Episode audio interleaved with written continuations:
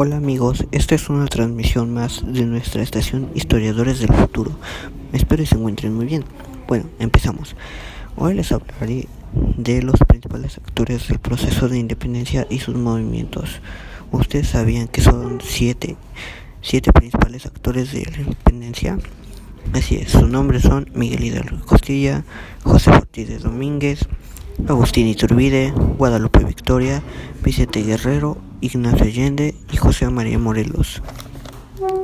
Ellos fueron los que participaron más en la independencia. Ahora les voy a decir una serie de preguntas. Uh, ¿Ustedes saben en qué año Hidalgo tocó su campana cuando dio el grito de Dolores? Así es, fue en 1810.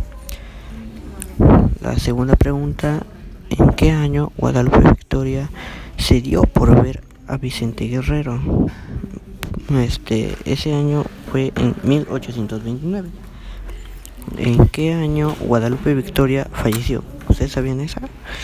Fue en 1843. ¿En qué año José María Morelos fue capturado? Pues fue capturado en 1815. ¿Ustedes saben en qué año Ignacio Allende fue fusilado y apresado? Fue en 1811. Y bueno amigos, esta, este, es, este fue una transmisión más de Historiadores del Futuro.